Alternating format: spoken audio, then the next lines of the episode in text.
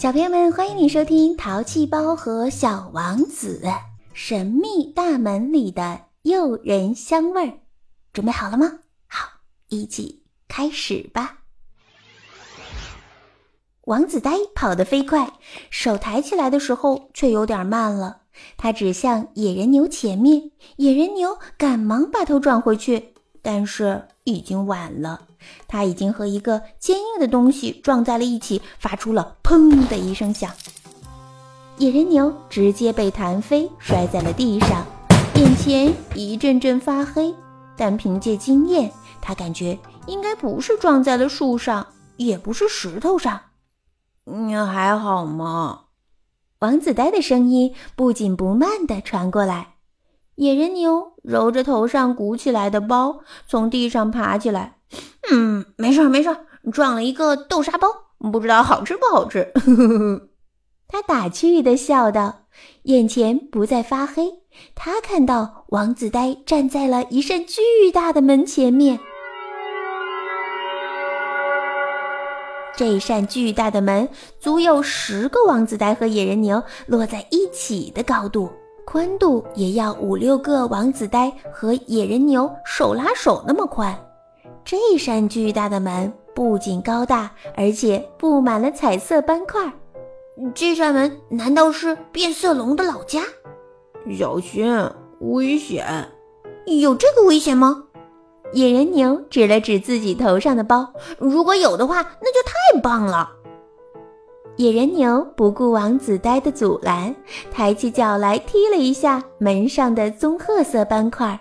王子呆立刻拉着野人牛趴下，但等了一会儿，却什么任何危险的事情都没有发生。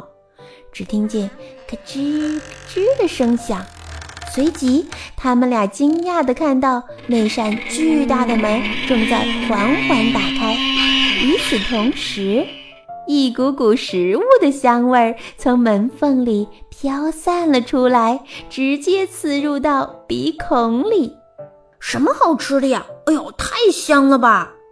野人牛从地上爬起来，一边嗅着从门缝里飘出来的食物香味儿，一边不由自主地朝门里走去。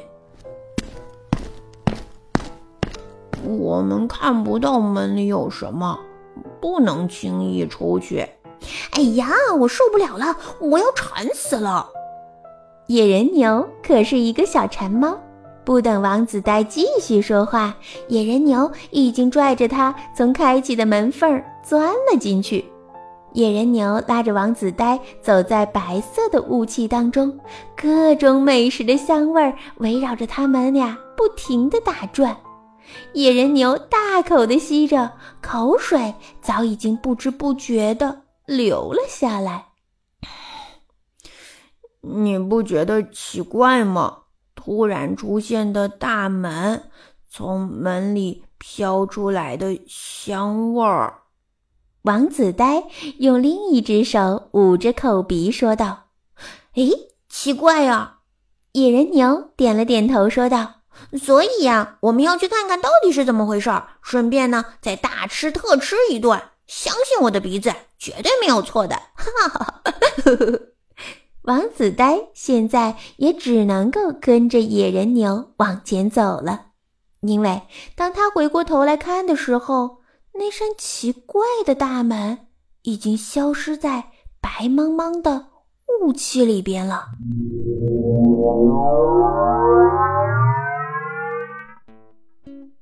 他没有把这个告诉野人牛，因为他不想野人牛跟他一样担心。走了大约半个小时，野人牛忽然停下了脚步，用力吸着白茫茫的雾气。嗯，最好吃的东西应该就在前面了。他一边说，一边伸手向前。就在他的手碰到什么东西的瞬间，四周的雾气一下子被前面这个东西吸了进去，周围的景物终于可以看得清楚了。野人牛和王子呆发现，他们两个此刻正站在一个香蕉形状的山坡上，在野人牛的面前是一个能装下四五个他们俩的奇怪的圆球。野人牛好奇地摸着这个圆球，它表面光滑细腻，但怎么看都不像什么美食啊。它四周闻了闻。吸引他们过来的香味儿已经完全不见了，他只得把鼻子贴在这个圆球上，用力地闻了闻，但还是什么香味都没有。奇怪，难道我的鼻子也出错了吗？算了，咬一口试试吧。野人牛竟然张嘴咬向面前的圆球，可把一旁的王子呆吓坏了。王子呆赶忙伸手去拉野人牛：“你你知道这个东西到底能吃吗？难道它就是一个大大的球吗？等我们踢着玩。”野人牛抬脚狠狠地踢了一下，这个圆球很重，但还是朝着山坡下缓慢地滚过去。同时，一声沉闷的惨叫从球下面。传来。